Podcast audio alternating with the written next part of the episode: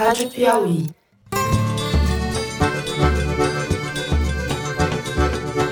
Olá, está começando mais um Foro de Teresina, podcast de política da revista Piauí.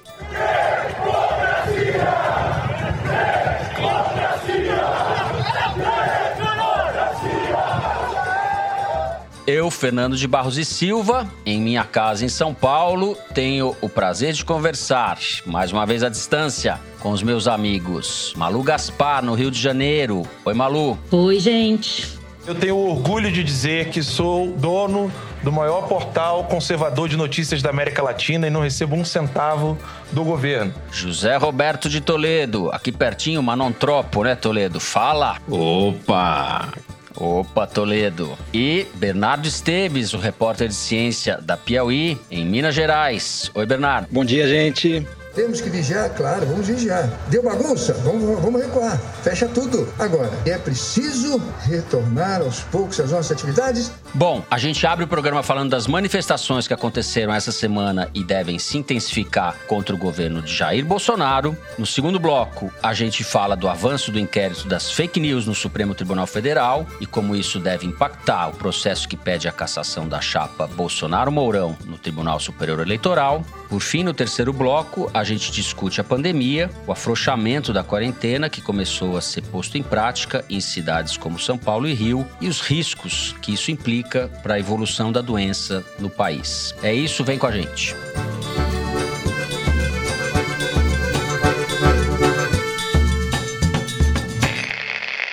Muito bem. A configuração do quadro político mundial mudou bastante desde o nosso último programa. A novidade, como todos sabem, está vindo dos Estados Unidos e se irradiou por várias partes do mundo. Os protestos contra o assassinato brutal do George Floyd, ocorrido na semana passada, ganharam uma dimensão que ninguém imaginava. São protestos contra a violência policial e contra o racismo. E eles põem o presidente Trump contra a parede. A gente não sabe ainda como isso vai evoluir, mas o que já aconteceu é histórico. Muito bem, na noite do último sábado, em que várias cidades dos Estados Unidos foram às ruas e Nova York pegou fogo, em sentido literal e figurado, houve em Brasília uma manifestação bastante inexpressiva em termos numéricos, mas muito significativa do que vem tomando corpo no Brasil. A blogueira Sarah Winter e umas poucas dezenas de patetas se fantasiaram como membros da Ku Klux Klan e foram protestar contra o STF. No último domingo, pela primeira vez desde que a pandemia começou, as ruas não foram ocupadas apenas por defensores de Bolsonaro. Algumas centenas de manifestantes, liderados por torcidas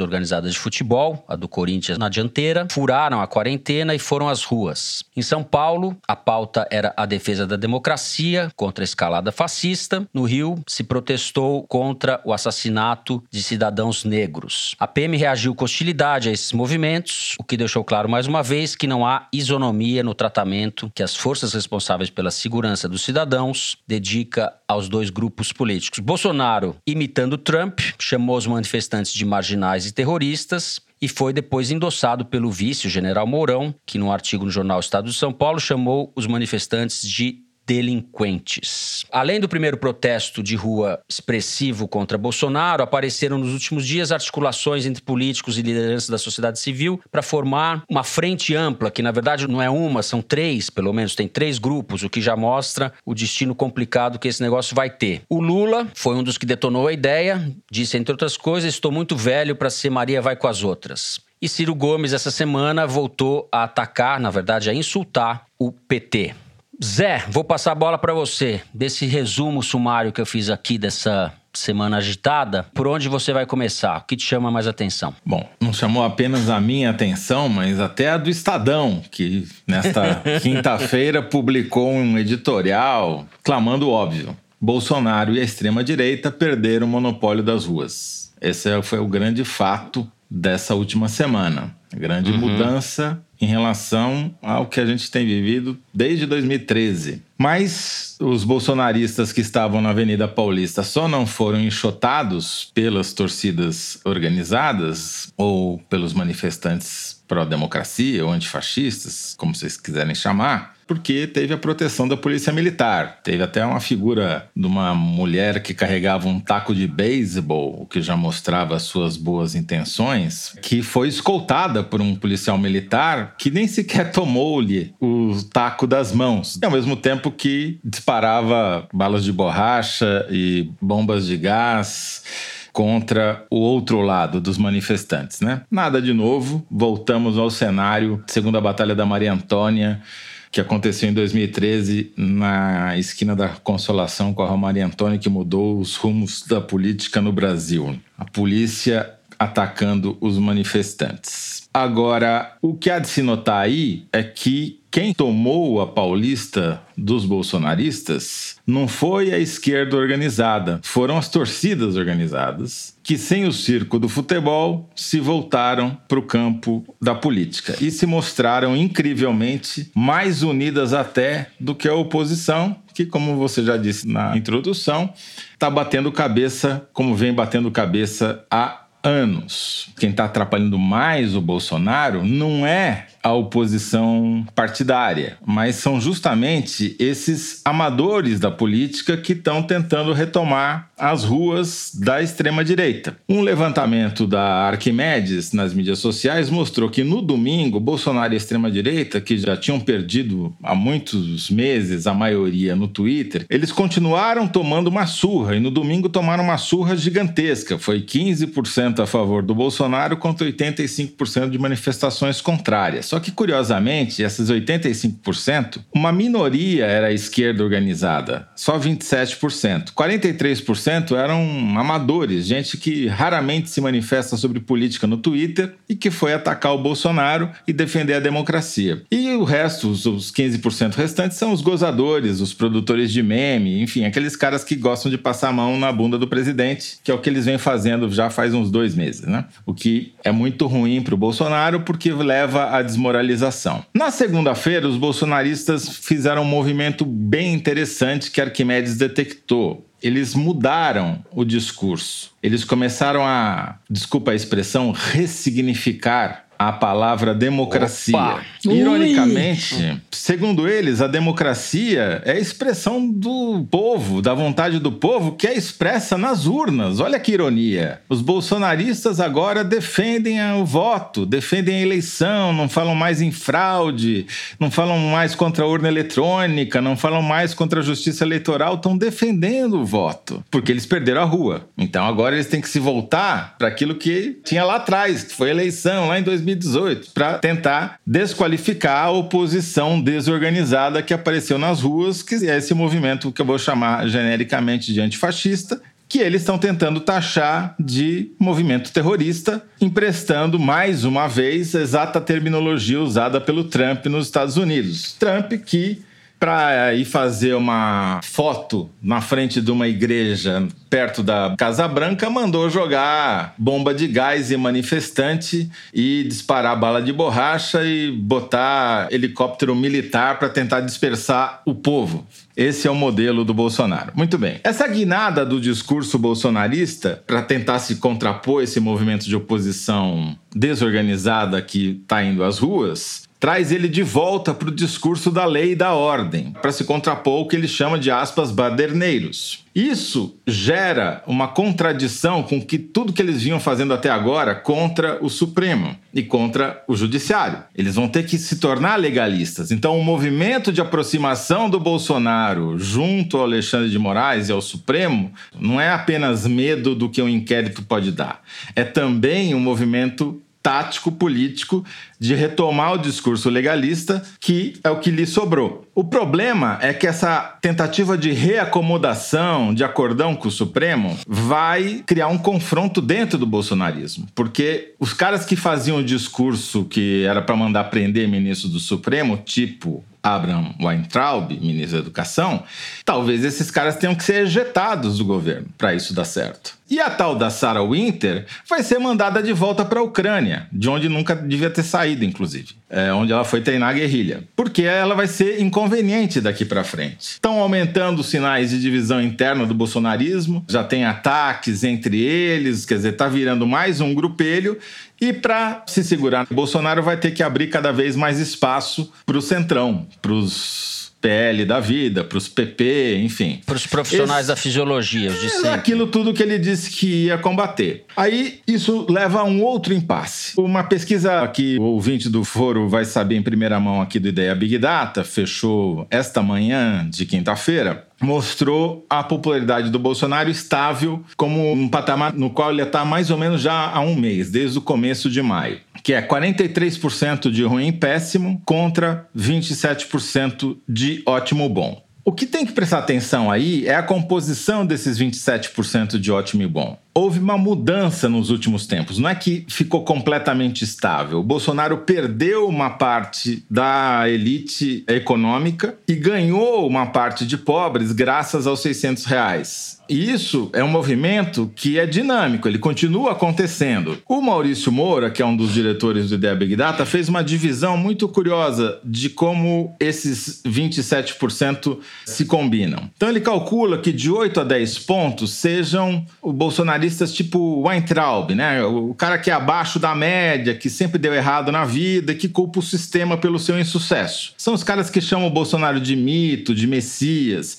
São aí 8, 10, 9 pontos na média, vamos dizer assim. Aí você tem de 6 a 8 pontos de militantes tipo Damares, religiosos, contra o aborto, neopentecostais, gente que defende os valores da família, que é uma das pedras de toque do bolsonarismo. Ainda tem 5 a 7 pontos de ultraliberais pró-Paulo Guedes, gente a favor da privatização do Banco do Brasil e da Petrobras, dane-se quem é o presidente, dane-se a democracia. Aí você vai me perguntar, mas está só faltando ponto nessa tua conta. Estão faltando pelo menos cinco pontos. De onde vem esses cinco pontos? Esses cinco pontos vêm dos 600 reais. São as pessoas que nunca viram tanto dinheiro na vida delas. Aí você fala, não, mas esse cara ganhava Bolsa Família. Sim, mas 600 reais é três a quatro vezes o que esse cara ganhava de Bolsa Família, entendeu? Lá no interior do Maranhão, em Codó, 600 reais é diferente da periferia de São Paulo, onde 600 reais compra pouca coisa. Bom, e esse dinheiro vai acabar, certo? Não, é aí que eu queria chegar. O bolsonarismo agora vai se ver diante de um dilema. Ele vai começar a pensar: se eu prorrogar esses 600 reais, se eu deixar isso permanente, eu tenho um upside, ou seja, uma possibilidade de crescer muito maior do que se eu mantiver os meus fiscalistas do Paulo Guedes, entendeu? Hoje eles são mais ou menos equivalentes em volume, mas talvez venha a tentação dele tentar crescer a sua base comprando essa base com mais 600 reais, o que vai gerar, obviamente, um desgosto da parte dos ultraliberais que não gostam desse tipo de política. Mas vai gerar o gosto do Centrão, que tem nessa base uma grande força, né? Nordeste. Exatamente. Então, mas você está apostando que uma possibilidade do Paulo Guedes dançar, Zé? Você está falando isso a médio Sim, prazo? Eu acho que em algum momento nos próximos meses o Bolsonaro vai ter que fazer uma opção entre o ultraliberalismo e a compra de uma base política dando 600 reais por mês ad infinitum. Malu. Bom, nós temos aí duas novidades no cenário para o Bolsonaro: as manifestações, como o Toledo já falou, e essa nova configuração de poder aí em Brasília, com o pós-crise do STF, né? Como que eu estou encarando essa situação de agora? É como se tivesse todo mundo jogando War e agora as pessoas estão posicionando seus exércitos. Porque, assim, veja bem, durante a manifestação, vocês já falaram vários fatos que chamaram atenção, mas teve um que vocês ainda não falaram que foi uma coisa que realmente me saltou aos olhos, que foi o sobrevoo que o presidente da República fez sobre as manifestações em Brasília, que pediam intervenção militar e tudo aquilo que a gente já sabe, num helicóptero que nem era o helicóptero da presidência que ele tem à disposição, era um helicóptero das Forças Armadas, todo camuflado, com a porta aberta, de onde ele olhava, de lá de cima, as manifestações, é, junto com o ministro da Defesa, o Fernando Azevedo, que não é um general de pijama, mas sim um general que tem uma função importante no comando das forças, né? E com essa atitude, ele emitiu um símbolo ali que não só ele acha as manifestações legítimas, como ele acha correto usar recurso público, um helicóptero, para o presidente fazer uma exibição de força. Que aí que vem a parte war, posicionamento de exércitos, literalmente e figurativamente. É uma força que ele sabe que ele não tem por hora. Então, com todo mundo que a gente conversa, que tem proximidade com as Forças Armadas, ou que está nas Forças Armadas, ou que está no governo, ou que já foi das Forças Armadas ou do Ministério da Defesa, todos esses analistas dizem que não tem ainda esse espírito golpista nas Forças Armadas, que em geral o ânimo é um ânimo de democratas e tal. São forças que não estão embarcando nessa onda golpista do Bolsonaro, de tomar o poder, de instituir a ditadura. E um dos nomes que a gente já falou aqui, a gente tem falado várias vezes, e que sempre aparece como uma espécie de personificação dessa resistência das forças a esse golpismo, é o general Edson Pujol, que é o comandante do exército, que se mantém mais distante desse núcleo bolsonarista. E aí, por isso mesmo, já se fala nos bastidores em demitir o Pujol. O Fernando Azevedo não controla e não é próximo do Pujol, e não acho que é à toa que nessa semana tenha começado a surgir esse discurso, tanto no Palácio como entre bolsonaristas. Eu ouvi isso de pessoas que estão dentro do Palácio e pessoas que rondam ali o circuito do Bolsonaro. Já se começou a fazer um discurso que eu imagino que vá se espalhar, porque quando chega no repórter é porque está falando realmente nos círculos ali de Brasília, que o problema do Pujol é que ele é incompetente, que ele não executou programas que seriam prioridade do presidente e que ele não está trabalhando pela estratégia do Bolsonaro de aumentar a quantidade de munição permitida para uso comum e que ele seria desarmamentista. Então, o que, que eu detecto aí? Que tanto o Azevedo como Bolsonaro estão buscando fritar ou queimar o Pujol internamente para poder se livrar dele no momento futuro. Quer dizer que vai ter golpe? Não, mas eles entenderam que da configuração como está, eles não têm como avançar no projeto golpista. Eles recuaram, recuaram, mas no momento que está acontecendo é uma reorganização de forças. E tem um outro movimento que está se dando nos bastidores, mas que é importante de acompanhar, que diz respeito à Secretaria Nacional de Segurança Pública, que é uma secretaria do Ministério da Justiça, mas que todos apostam que no futuro próximo vai virar o Ministério da Segurança Pública que o Bolsonaro quer instituir. Por que eu estou chamando atenção para esse movimento? Porque foi trocado o chefe da Senasp com a saída do Moro, que era um general indicado pelo Santos Cruz e pelo Vilas Boas, e foi indicado para o lugar um coronel da PM, porque o Bolsonaro sabe que se ele não puder contar com as Forças Armadas, ele talvez possa precisar das polícias militares. Vocês falaram aí sobre a atitude da Polícia Militar de São Paulo na manifestação, a PM do Rio, e até o nosso caro Renato Sérgio Lima, do Fórum de Segurança Pública, publicou um artigo no site da Piauí, mostrando que existe um apoio ao Bolsonaro nessas patentes mais baixas entre os policiais militares. Isso é uma coisa que eu ouvi essa semana porque eu procurei falar com outras pessoas da área de segurança pública. E só para fechar o porquê que é importante essa troca nos bastidores, é porque foi indicado um coronel da PM chamado Coronel Araújo Gomes, que é considerado um coronel sério, nesse meio de segurança pública tido como uma pessoa razoável, com quem é possível conversar, e justamente por isso ele já começou a ser bombardeado pela ala ideológica do Olavo de Carvalho, como se fosse alguém fraco e mais uma vez nesse chapéu do desarmamentista. Então, o que, que eu estou enxergando? Que enquanto tudo isso está se dando na arena pública, que não é desprezível, internamente o que está acontecendo é um reposicionamento de tropas para que se possa aproveitar numa próxima oportunidade, né? Porque o golpe é isso, né, gente? Assim, até o Celso Rocha de Barros falou isso recentemente e eu concordo com ele. O golpe não está dado, não existe um espírito golpista nas Forças Armadas. Ok, posso concordar com isso, mas é uma questão de ocasião. Se vier uma quartelada, uma coisa que pegou, dá tração, uma faísca que pega fogo, você não tem como controlar.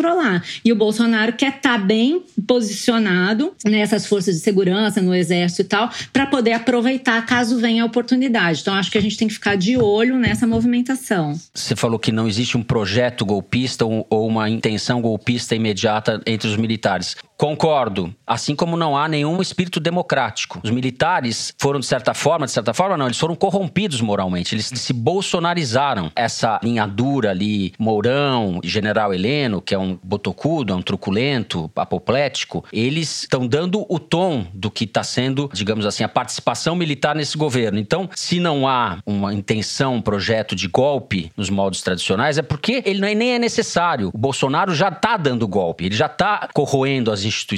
Daqui a pouco ele vai nomear um ministro do Supremo terrivelmente evangélico, vai trabalhar para ter um presidente da Câmara que seja alinhado com ele, está fazendo o movimento que o Toledo se referiu do Centrão, que aliás está sendo coordenado pelos generais palacianos, não é pelo Bolsonaro. Bolsonaro, por ele, preferia não fazer isso, porque ele sabe que isso atrapalha o discurso dele, na base dele, mas ele engole. Então, tem um projeto, assim, uma ascensão social do oficialato das Forças Armadas e eles são mais do que nunca sócios desse projeto bolsonarista, que de democrático não tem nada. Então, se não tem golpe por um lado, também não tem nenhum espírito democrático. E é nesse contexto que eu insiro a declaração do Mourão, falando que tem que reprimir, que são delinquentes, etc., endossando ou secundando o Bolsonaro. Como eu vejo isso? Primeiro, a percepção deles de que esses movimentos de rua podem tomar um tamanho muito grande. A exemplo do que está acontecendo nos Estados Unidos, ou por causa dos Estados Unidos. Isso, de alguma forma, vai bater no Brasil. E vai bater contra o bolsonarismo. Então, esse é um primeiro ponto. O segundo ponto é um recado para as polícias, como você disse. Porque as polícias tendem a ser bolsonaristas mesmo. Eu até disse um negócio aí no Twitter, fui, fui massacrado, que não pode empurrar a polícia para o colo do bolsonarismo. Na verdade, não é porque ela não seja, é porque ela já é. E o que a gente pode ter é uma situação de polícias militares estaduais insubordinadas aos governadores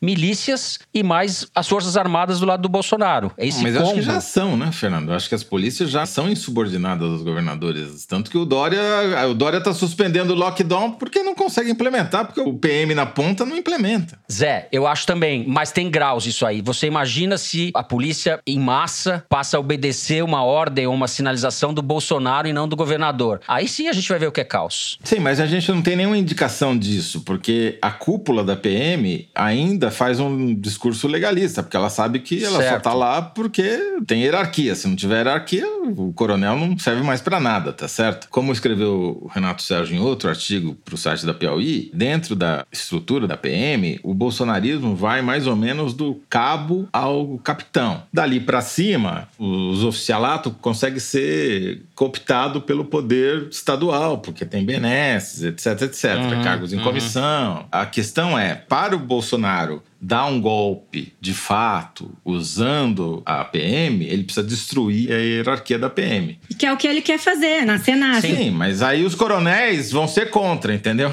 É, A gente viu isso, por exemplo, comparadas feitas as ressalvas, em 2013, que a polícia desce o sarrafo num dia, barbariza, e no dia seguinte cruza os braços. Ou seja, ela gera uma revolta, a população reage, no dia seguinte ela cruza os braços, deixa a cidade ser quebrada. Daí no outro dia ela volta a descer a porrada. A gente pode ter uma dinâmica disso muito pior. A gente sabe como a polícia pode induzir ou estimular tal ou tal comportamento. Então, e nada impede que isso esteja acontecendo agora. Aliás, é muito possível que esteja acontecendo, mas eu não acho que a gente deve ignorar, por exemplo, a declaração do Bolsonaro ontem dizendo que as pessoas não devem ir para a rua, porque no próximo domingo vai haver manifestações contra o presidente. Por quê? Porque também em 2013, isso aí foi um tiro que saiu pela culatra. Quanto mais se estimulou o conflito, mais passou para a população a ideia de que o governo não tinha a menor ideia do que fazer com aquelas pessoas. Era uma indignação difusa que acabou dando prejuízo para o governo federal, porque o governo federal não soube lidar com as manifestações. E eu acho que a gente tem que fazer uma diferenciação importante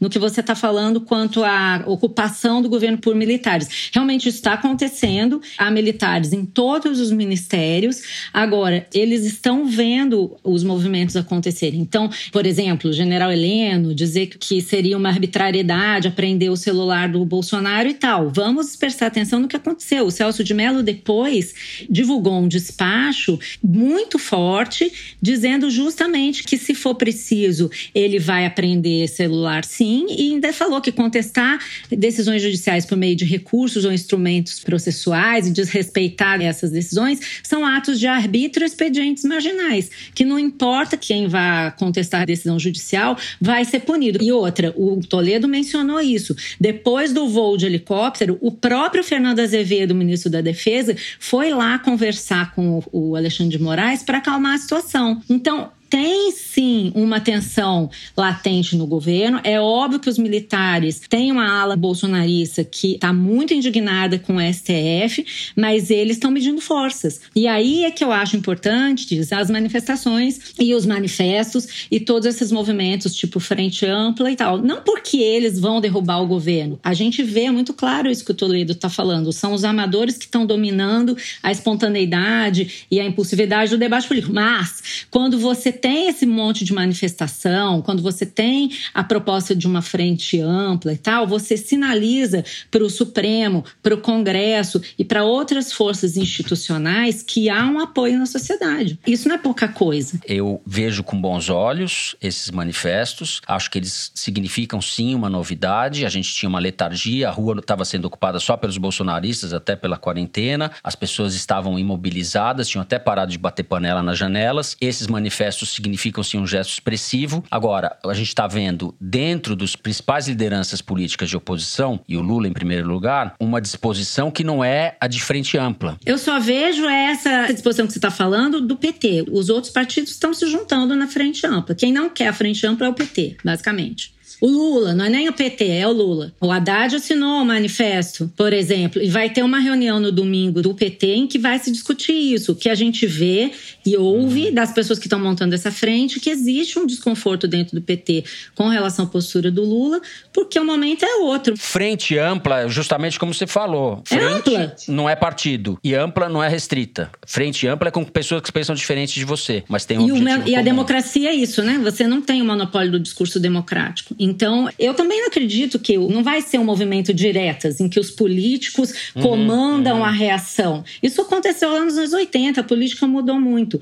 Porém, é importante que haja esse tipo de sinalização, porque a institucionalidade, afinal, não é isso que nós estamos defendendo que importa. A institucionalidade é importante para a democracia, que as instituições se respeitem e que não haja esse discurso de que um pode interferir no outro, que é a história do artigo 142, né? Só sobre a oposição. O discurso do Lula pegou muito mal, mas o que eu entendo ali é que ele está montando uma posição para um recuo tático daqui a pouco. Eles vão acabar aderindo, para não perder o trem da história, só que uhum. eles vão uhum. querer aderir com um discurso que, na verdade, nessa frente ampla, quem defende o trabalhador somos nós, quem defende o pobre somos nós. Essa que é a, que é a pegadinha. A questão é saber se essa jogadinha vai dar certo. Agora, por outro lado, o PT tem uma coisa que os outros na frente ampla não têm, que é militância e militância virtual. Então, de alguma maneira, ou eles vão chegar a algum tipo de acordo, ou essa frente ampla vai ser a frente ampla das torcidas organizadas não vai ser da torcidas organizadas só, isso vai se expandir, vai ganhar outra dimensão. A tendência, eu acho que é essa, né? Inclusive porque a crise econômica que já está escalando vai se agravar muito e a gente vai ter uma insatisfação, uma insatisfação social muito grande. Daí o medo desses caras. Mourão, o democrata. Muito bem, o primeiro bloco fica por aqui, a gente discute fake news no segundo bloco. Vem com a gente.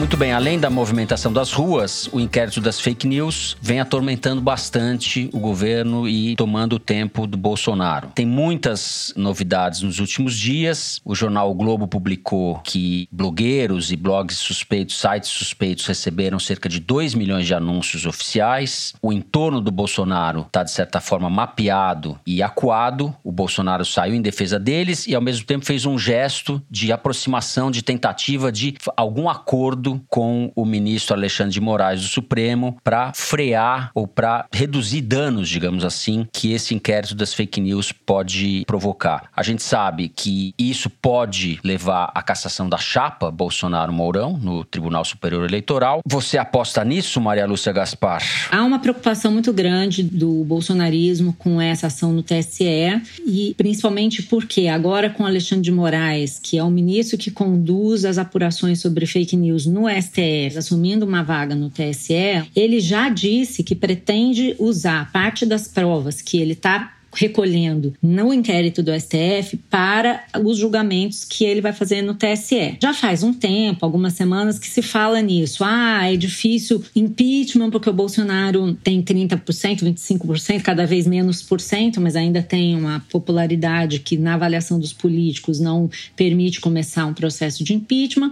Mas o inquérito das fake news, estando no Supremo, pegando esses blogueiros, expondo essa rede de financiamento que existe, a disseminação disseminação de desinformação na internet vai chegar aos financiadores da campanha e aos financiadores dos disparos e de toda a campanha de desinformação que foi feita em 2018. Agora, não é para já. Isso que eu entendi apurando aqui não só com o pessoal do TSE, mas também com os políticos que estão movendo essas peças nos bastidores de Brasília. O que se espera é que a investigação de fake news do Supremo Tribunal Federal e a discussão sobre cassação da chapa do Bolsonaro vão se encontrar em algum lugar. Mas está se falando muito uhum. desse processo que está pautado para julgamento dia 9 de junho no tribunal e tudo indica que não será nesse processo em que essas duas linhas vão se encontrar. Por quê? Esse processo que vai ser julgado no dia 9 é uma ação de investigação judicial eleitoral. Todas essas ações de investigação judicial eleitoral, elas têm que ser apresentadas ao tribunal logo depois que acaba a campanha. Então, tem oito desse tipo de ação esperando o julgamento no TSE, no Tribunal Superior Eleitoral. Essas que vão entrar em julgamento agora, dia 9 de junho, elas são sobre um caso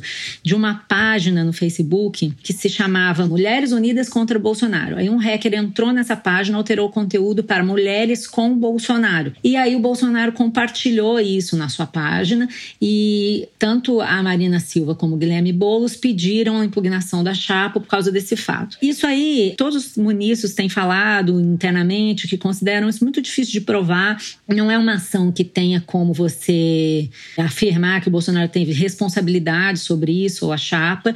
Então, tudo indica que vai ser uma ação descartada facilmente. Uma ideia que se teve foi que justamente já aproveitasse essa ação para compartilhar as provas do inquérito de fake news do STF. Mas assim como no julgamento da impugnação da chapa da Dilma e do Temer, quando não foram aceitos os inquéritos da Odebrecht que tinham a ver com abuso de poder na eleição, dessa vez deve ser mais ou menos a mesma coisa. Não é considerado uhum. um fato totalmente correlato. Mas ainda tem sim uma ação que foi proposta pela chapa do Haddad, que discute justamente essa história dos disparos, do financiamento de fake news pelo WhatsApp e tal. Essa ação, ela está em instrução, ainda estão colhendo prova e tal. E sobre ela ainda não tem data para ser julgada. Então, o que está todo mundo olhando? Como é que essas duas coisas vão convergir? Existe um cálculo que agora se torna mais evidente, porque o Alexandre de Moraes está nas duas posições, ele tem um pé em cada canoa, e ele tem informações para, com o inquérito das fake news, instruir o inquérito no TSE. E o que a gente já notou que vai ser feito é que os caras vão seguir a estratégia de seguir o dinheiro, assim como os jornais estão fazendo. Essa conta do Twitter que fez um barulho relevante, a Sleeping Giant, que está monitorando onde é que vão parar os anúncios de grandes empresas no site de fake news, está todo mundo seguindo essa pista. Quem é que está financiando esses sites? O jornal Globo, numa reportagem que foi muito interessante, publicada no final de semana, mostrou que as estatais financiam esse mecanismo de anúncio, Google Ads e tal, e que o dinheiro está indo parar em sites de fake news. São mais de 2 milhões de reais com 28 mil inserções financiadas por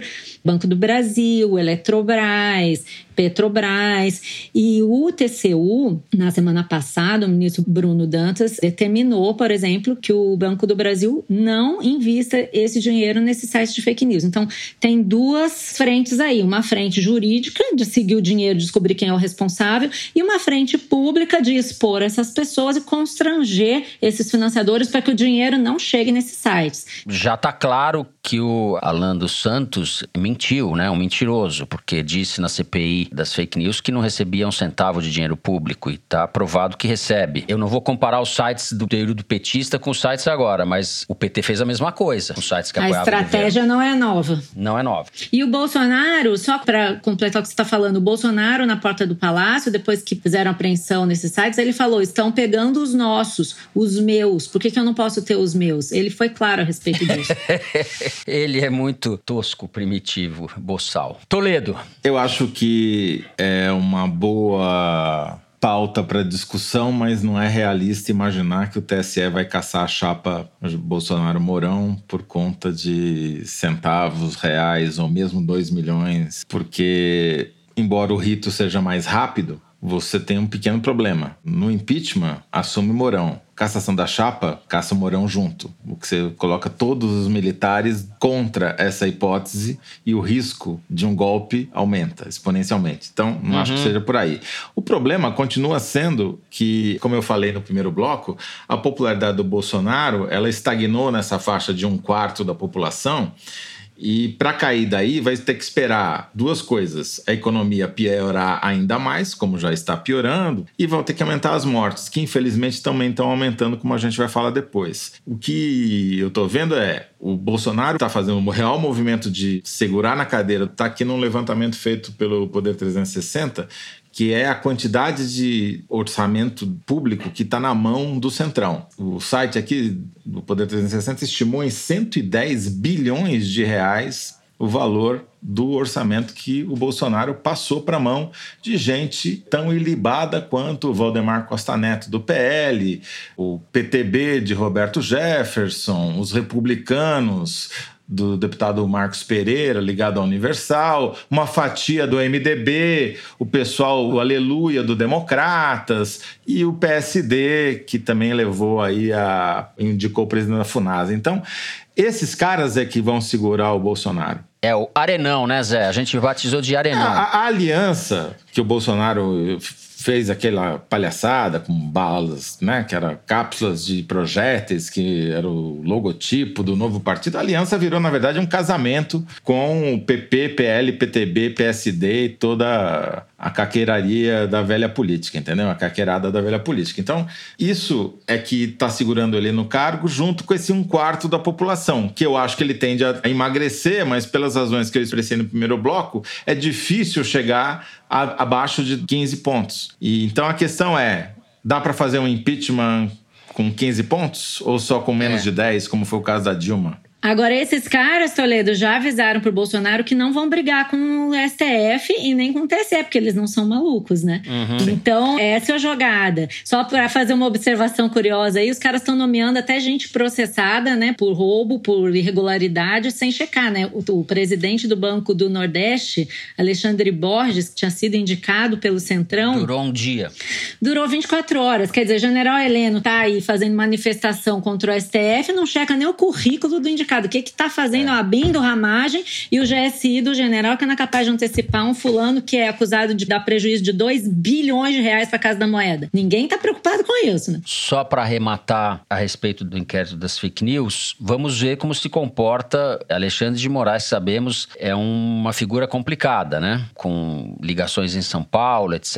E essa aproximação que o Bolsonaro fez dele pode estar vindo acompanhada de algumas ameaças ou algumas chantagens. Eu não descarto isso. E eu vi de uma pessoa que entende desse assunto de que se eventualmente, porventura, quiçá o Bolsonaro dançar por impeachment, alguma coisa assim, Alexandre de Moraes dança junto, não resiste. O que, que é isso? Ah. Tá um amarrado no outro, é isso? Cada um tem um tiro para dar no outro, é isso? Exato. Então alguém tem que cair primeiro, certo? Matar ou morrer. Bom, assim a gente termina o segundo bloco. Vamos tratar agora da pandemia do Brasil e do afrouxamento das medidas de isolamento social. Vem com a gente.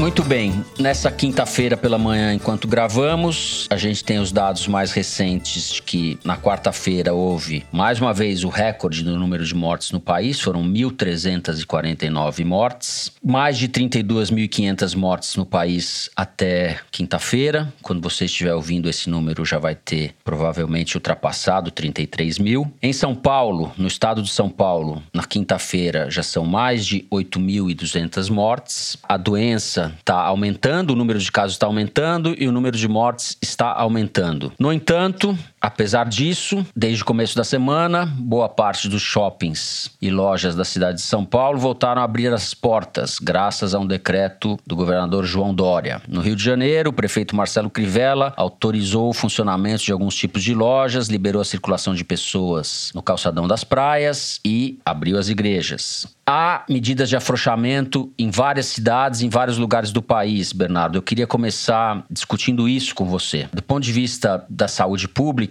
não faz o menor sentido, me parece, como leigo, afrouxar a quarentena agora, certo? Você tem toda a razão, Fernando. Por um motivo muito simples, que é a gente ainda não atingiu o pico da pandemia no Brasil. A gente não atingiu o ponto mais alto do número de casos e do número de mortes. E enquanto isso, é absolutamente insensato e imprudente a gente colocar as pessoas de volta nas ruas por causa disso. É uma questão de dias até que a gente atinja a vice-liderança no número absoluto de mortes por Covid-19. Se a gente for comparar o número relativo por 100 mil habitantes, a gente está no pelotão de frente também, mas não numa posição tão alta. Basta ver o gráfico, está muito desenhadinho. A curva está apontando para cima. E enquanto isso acontece, não é hora da gente colocar as pessoas circulando. Então, se a gente for ver São Paulo, né? Comércio de rua e os shoppings já estão entre os estabelecimentos autorizados a abrir com algumas restrições. Rio de Janeiro, mesma coisa. Alguns tipos de comércio já estão. E o que a gente vê é pessoas, tanto no Rio quanto em São Paulo, desobedecendo as recomendações, né? Assim, as praias estão cheias, tem gente na areia. Em princípio, permanência na areia nas praias do Rio só vai acontecer lá no final desse plano de seis fases, mas enfim, isso não impediu que muitas pessoas fizessem isso. São Paulo tem comércios que estão recebendo gente no seu interior, contrariando as diretrizes dos planos. Entendo que as pessoas estejam impacientes, que os governantes estejam impacientes, mas é realmente absolutamente insensato a gente fazer isso. Parece que esses governantes estão com inveja do Bolsonaro, né? A gente conseguiu a proeza de, nesse momento da doença, há quanto tempo a gente já está sem ministro da Saúde?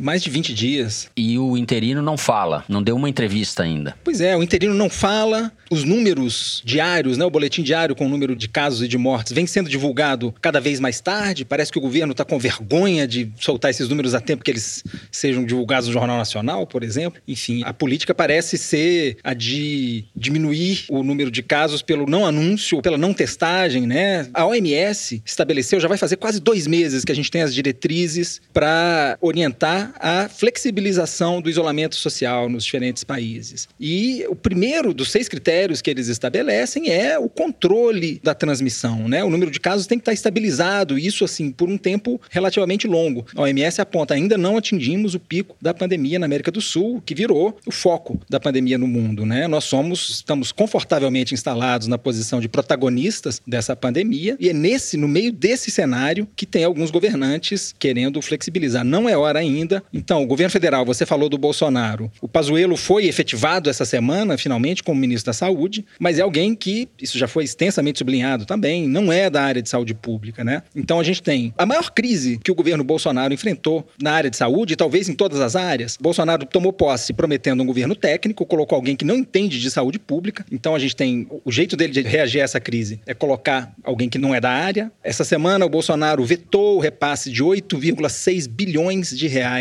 para estados e municípios para o combate à pandemia. A gente vê falta de transparência na divulgação dos dados, a gente vê absoluta falta de testagem. Quer dizer, é a receita para o desastre no meio dessa pandemia. Políticas genocidas. Você falou em indicações não técnicas. Secretário da Ciência, Tecnologia e Insumos Estratégicos, recém-nomeado, é o Carlos Wizard, fundador da rede de escolas de inglês Wizard. Veja bem, tudo a ver com saúde. O Brasil é o lugar onde já era na semana passada, onde a epidemia mais cresce no mundo e essa semana está se tornando o lugar onde ela mais mata no mundo. Não é em casos acumulados, mas em novas mortes. Isso só tende a piorar. Então, o Bolsonaro, que é um capacho do Trump, vai fazer mais esse favor ao presidente americano, vai tomar do Trump o título de campeão mundial em casos e mortes com o agravante de que no Brasil hoje só são testadas as pessoas que são internadas no hospital ou que pagam para ser testadas. Então, o Brasil tem uma subnotificação de no mínimo sete vezes. O estudo da Universidade Federal de Pelotas, sorológico, que foi divulgado no sábado num paper, ainda pré-print, não foi revisado pelos pares. Só nas cidades onde eles fizeram a amostragem deles, que correspondem mais ou menos a um quarto da população brasileira, haveria sete vezes mais pessoas contaminadas do que se você projetar para a população, em vez de ter um número que o governo propaga hoje, a gente teria 3 milhões de brasileiros infectados. Isso é ruim, mas é ruim pelo outro motivo. Isso significa que faltam 207 milhões de brasileiros para ser infectados para esse negócio parar. Então não tem a menor perspectiva da epidemia parar no Brasil. Portanto, o que os governadores Dória e o prefeito Crivella estão fazendo é ajudar o vírus. São Paulo não está estabilizado. É só pegar os dados do próprio governo de São Paulo. Foram 7 mil casos por dia o último registro, que é muito mais do que se tinha anterior. Novo recorde. E 327 mortes também é um novo recorde. Então, sob nenhum aspecto, a epidemia em São Paulo está controlada, muito menos no Rio de Janeiro, e os dois lugares estão sendo abertos. O que, que vai acontecer? Vai aumentar a propagação da doença. Se aumenta a propagação, aumenta o número de casos, começa a lutar a UTI de novo, e daqui a pouco você vai ter um novo pico de mortes. Passa duas, três semanas, é isso que vai acontecer. Se não bastasse, você ainda tem as manifestações, que a gente não sabe se vão crescer ou não vão crescer, mas nos Estados Unidos é óbvio, todos os especialistas estão falando isso, as manifestações do tamanho que tem nas cidades mais importantes lá vão ajudar o vírus a se propagar ainda mais. Então, talvez os Estados Unidos daqui a pouco comece a competir de novo com o Brasil por esse título de pior país do mundo no que tange a cuidar da epidemia. Esse estudo da Federal de Pelotas mostrou que a maior prevalência é, disparado é na região norte do país e especificamente num corredor que é o corredor do Rio Amazonas, que vai desde Castanhal, que é um pouco a leste de Belém do Pará, até Tefé, que está bem depois de Manaus, 2 mil quilômetros, onde a prevalência chega em alguns municípios, como no caso de Breves, a um quarto da população. O que, que tem lá? Tem algumas questões que fazem a gente pensar. Primeiro, o transporte uhum. é fluvial na região norte e essa taxa, portanto, ele foi levado de barco de um lugar para outro. E esses barcos são barcos muito adensados, cada um leva a sua própria rede, elas ficam batendo uma nas outras, passam dias para se deslocar de uma cidade para outra. Mas o fator que me chama a atenção é que é uma região extremamente úmida. E se você pega as regiões do Brasil onde a prevalência é menor, tá entre 0 e 0,1%, que é região sul e região centro-oeste, são regiões secas, pelo menos nessa época do ano. O que me leva a crer que há um risco de essas regiões que até agora não enfrentaram grandes problemas com a pandemia, a partir do momento que passar o inverno e começar a chover, o clima se tornar mais úmido, elas talvez venham a enfrentar o problema que a região norte está enfrentando hoje. Então, não é bom comemorar por antecipação. E por mais que a corrida da vacina seja apressada, e já tenha candidato brasileiro, dois mil brasileiros aí vão participar do teste da vacina de, da Universidade de Oxford, etc., a gente ainda está muito longe de chegar numa vacina, especialmente de produzir uma vacina para bilhões de pessoas e que tenha uma eficiência grande, porque em geral essas vacinas contra a gripe têm uma eficiência de pouco mais de 50%, né? Para quase metade da população elas não funcionam. Então, só estou falando isso porque a epidemia no Brasil, além de ser um dos piores lugares do mundo, ela é lenta e ela tem tempos diferentes. Esse negócio vai demorar ainda e essa conta vai chegar para todo mundo, não vai chegar só para o Bolsonaro, vai chegar para os governadores e vai chegar para os prefeitos. Malu, Dois comentários. O primeiro sobre o relaxamento do lockdown. Tem dois casos que eu queria apontar. Um é o da Suécia, porque a gente veio comentando aqui sobre o fato do país ser um país que serve de modelo, sempre citado pelo presidente Bolsonaro e outros apoiadores e membros do governo, de que seria um bom exemplo, porque eles não fizeram lockdown, basicamente. Agora, o que eu quero apontar é o seguinte: ontem o epidemiologista-chefe da Agência de Saúde Pública da Suécia, o responsável pelo combate à pandemia, admitiu admitiu que foi um erro não ter feito o lockdown. O nome dele é Anders Stegnell, não sei se eu estou falando o nome certo, mas ele disse o seguinte: se encontrássemos hoje a mesma doença, sabendo que sabemos, teríamos feito algo entre o que a Suécia fez e o resto do mundo fez. E só para dar números para isso, a Suécia é o país que mais tem mortes por milhão de habitantes. Ele é um país pequeno, mas tem 5,29 mortes por milhão. O Brasil, 4,34 mortos por milhão de habitantes. E você poderia dizer, ah, tudo bem, teve muita morte, mas a economia cresceu, que é como gostam de dizer aí alguns apoiadores do Bolsonaro. Mais ou menos. O PIB da Suécia subiu 0,1%, que é uma coisa, assim, foi melhor que a dos outros países, mas ainda assim vai ter uma queda grande, estima-se que de 7%, e o país está de fora, por exemplo, agora do acordo de turismo para liberação de fronteiras, vai ter uma investigação. Olha que país civilizado, apesar de tudo isso, eles vão fazer uma investigação no Congresso sobre os procedimentos adotados na Suécia em relação ao combate à pandemia. Então, assim, você pode dizer o que você quiser, mas os fatos estão mostrando que isso é uma coisa para ser tomada com cuidado. Um outro exemplo que eu queria apontar, que está no Estadão de hoje, é o exemplo de duas cidades que também abriram mão do lockdown no Brasil e depois viram seus casos aumentarem. Feira de Santana, na Bahia, que liberou no Dia das Mães e hoje já teve um aumento de 105% nos casos, vai ter de adotar providências para restringir a circulação circulação da população,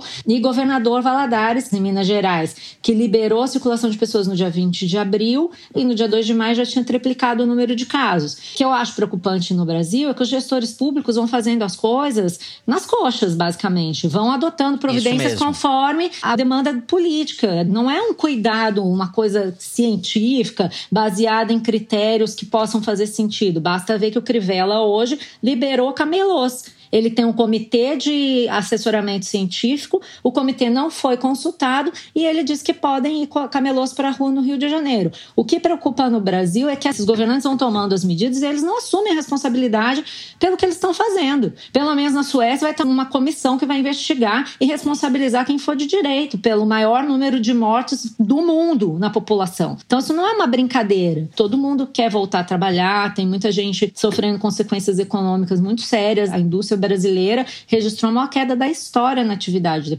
Mas aí é uma escolha. Agora, a autoridade que faz essa escolha vai ter que responder por ela.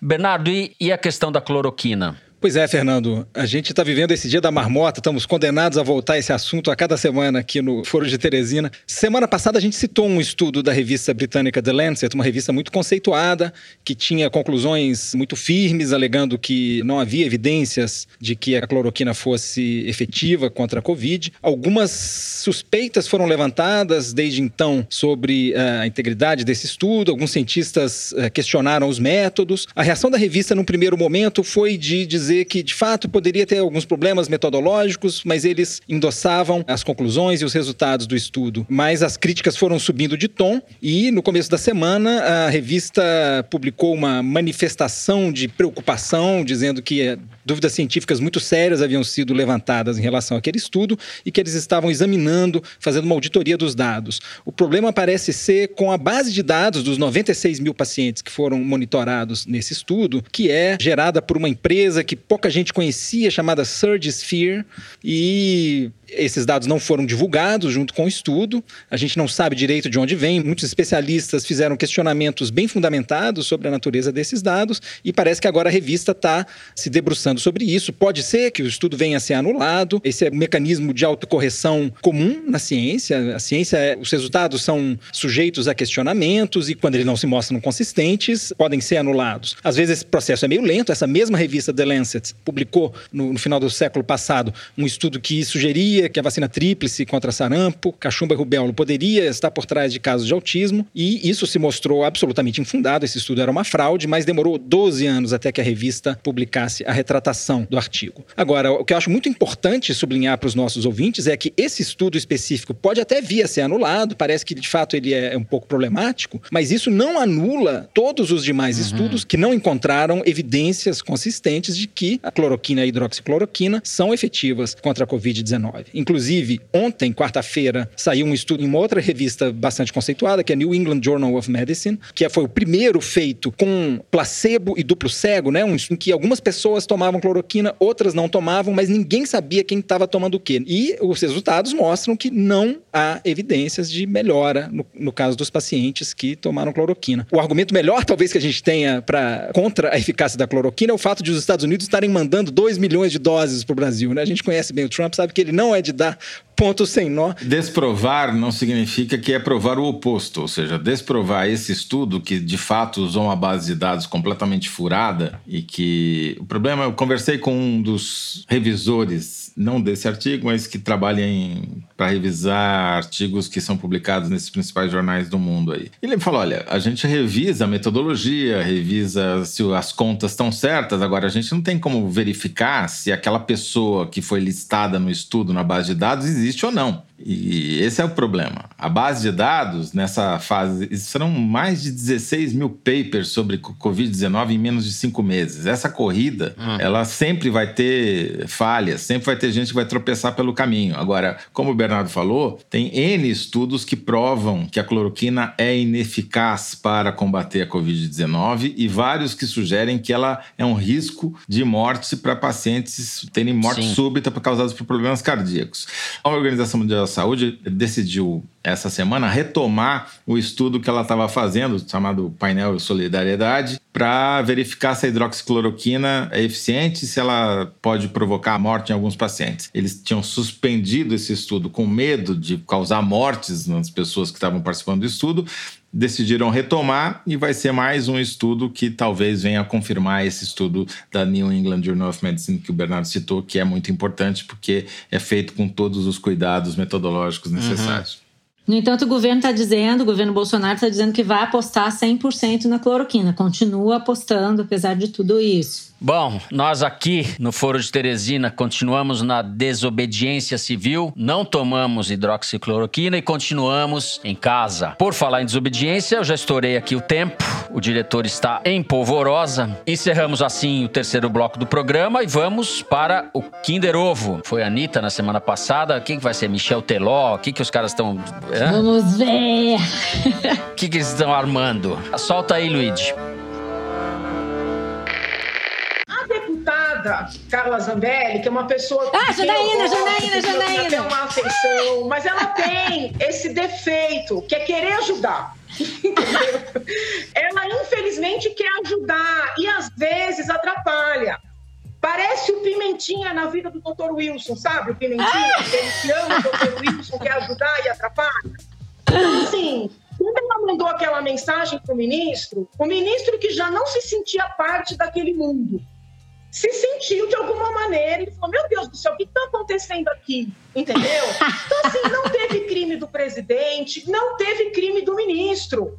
Então, eu acho o seguinte: esse comportamento acaba manchando, vamos dizer assim, o nome da direita, você entendeu? Aí, quem olha de fora fala: Nossa, mas é isso que é a direita? Ah, prefiro os bonitinhos da esquerda, que nós estamos lascados.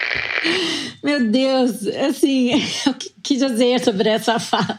Começa com Janaína meiga, depois Janaína desesperada, né? Ai, que bom pensar da gente que nós somos isso tudo. É, a gente vai pensar. O bom da direita é que ela se enforca com a corda do próprio microfone.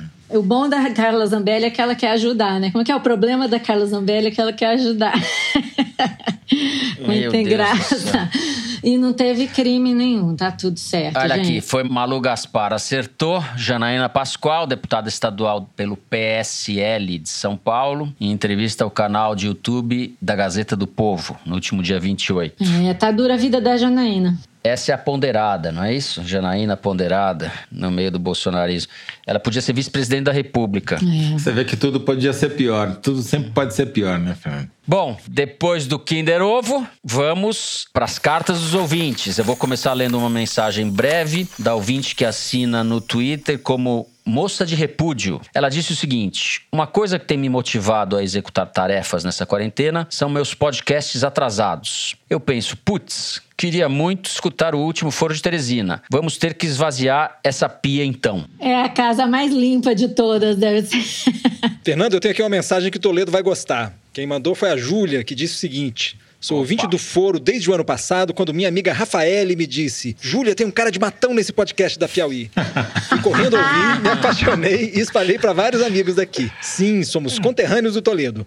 Daqui da Grande Matão, eu e minha mãe ouvimos juntas os episódios e nessa sexta-feira, dia 5, é aniversário dela. Já que não podemos fazer uma festa, seria muito legal se vocês mandassem um beijo para ela, um beijo para vocês todos. Então, um beijo e parabéns para a mãe da Júlia, um beijo para Júlia, um beijo para Rafaele e para toda a Grande Matão. Porra, um beijo para Júlia, para a mãe da Júlia, para Rafaele, para todos os matonenses e grandes matonenses. Ilustres matonenses. Luiz mandou um e-mail dizendo o seguinte: Moro em Nova York e me atualizo das notícias do Brasil por meio do Foro. A novela política que vocês estão contando é melhor que qualquer coisa na Netflix. Bom, é você quem está falando, né, Luiz? Meu irmão, Fernando Rosenthal, mora no Rio de Janeiro e está fazendo aniversário no dia 10 de junho. Ele é jornalista e, como presente de aniversário, comprei uma assinatura de um ano da revista Piauí. Eu ia adorar se vocês pudessem dar os parabéns e contar essa surpresa para ele. Ô, Fernando Rosenthal, você vai ganhar uma Piauí. Espero que chegue logo aí para você, para você poder comemorar. Feliz aniversário. Isso aqui é, parabéns. Tá cheio de gente fazendo aniversário. Presentão, hein? Eu tenho dois parabéns por aqui, viu? Ó, mais dois. Caraca. Um é, né, tá todo mundo. Esses, não sei o que esses pais fizeram aí nesses feriados de outubro, é isso?